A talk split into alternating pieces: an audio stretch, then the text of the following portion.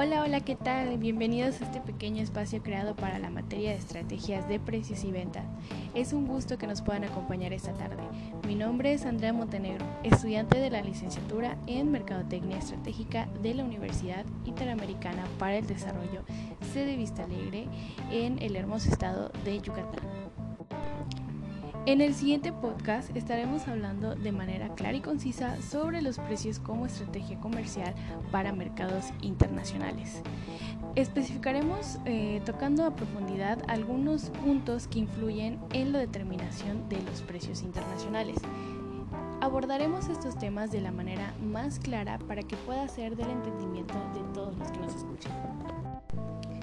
Sin más preámbulos, comencemos con el podcast.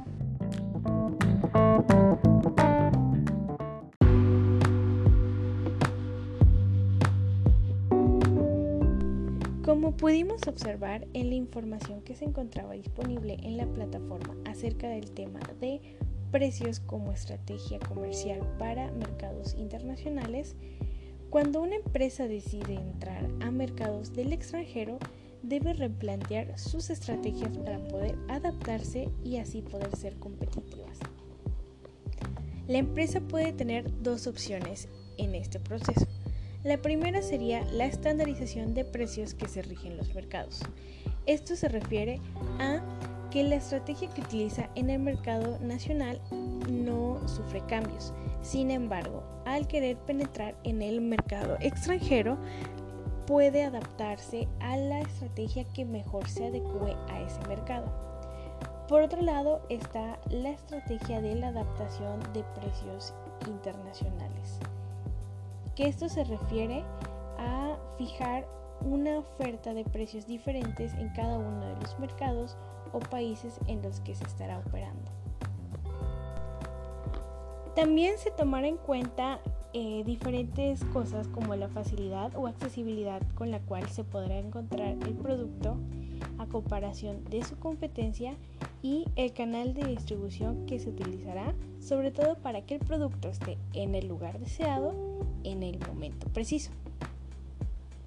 Este tipo de aspectos, entre otros, se desarrolla cuando el mercado tiene las condiciones adecuadas para fluir. Sin embargo, hoy tenemos un problema que poco a poco ha ido afectando a más países y esto es la pandemia que se vive por el COVID-19 o el coronavirus. Creo que es importante empezar a entender un poco y sobre todo a visualizar la magnitud que esta pandemia representará.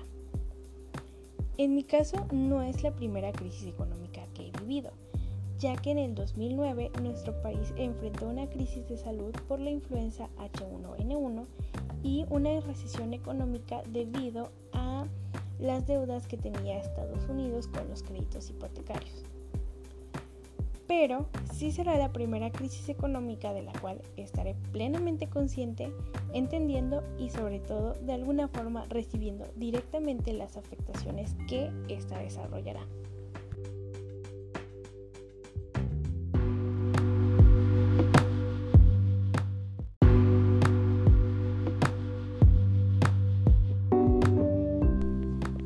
Nuestro país tiene un superávit con Estados Unidos. Lo que quiere decir, o a lo que se refiere lo anterior, es a las relaciones de ingresos y egresos económicos que tiene México con Estados Unidos.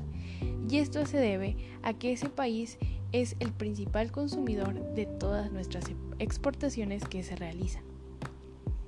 Sin embargo, por otra parte, México tiene un déficit comercial muy grande con los principales afectados por el COVID-19, países como China, Corea, Japón y Alemania. ¿Esto qué significa?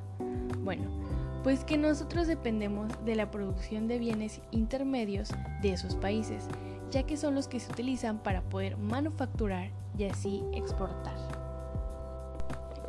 Debido a la crisis sanitaria que enfrentaron los principales países que producen los bienes intermedios, habrá un gran impacto sobre los precios de los productos genéricos.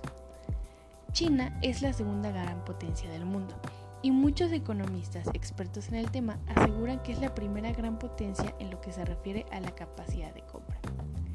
siendo uno de los principales consumidores de este tipo de productos y a su vez uno de los países que sufrirá una mayor desaceleración económica, tendrá una afectación directa tan grave en la demanda de los productos genéricos que se desestabilizarán los precios en el mercado, generando un impacto negativo en el crecimiento económico mundial.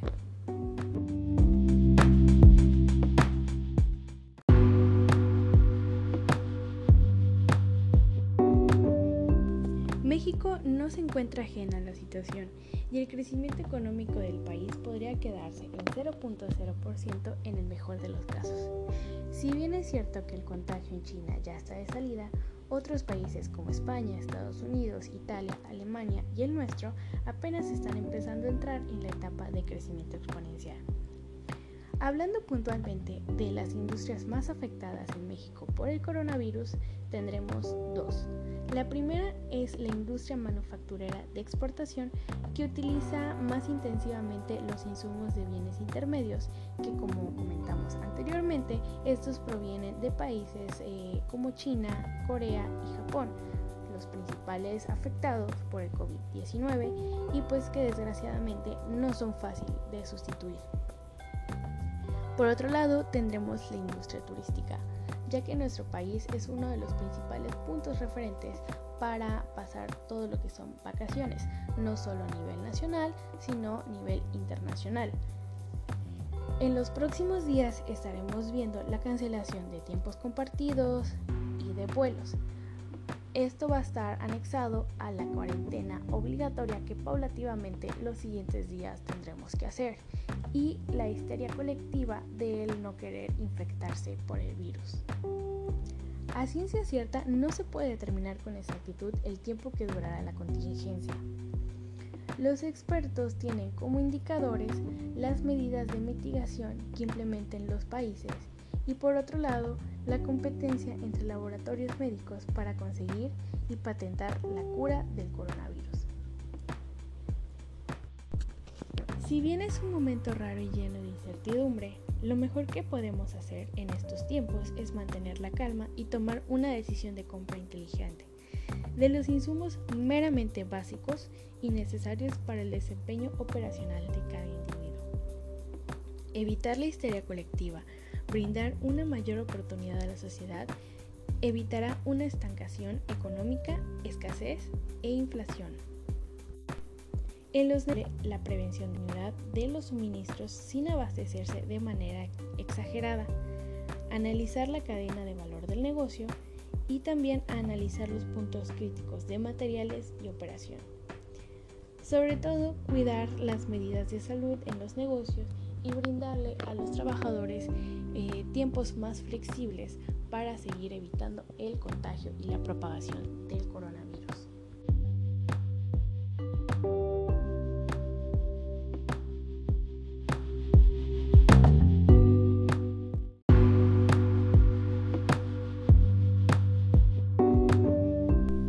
Bueno, hasta aquí el podcast del día de hoy.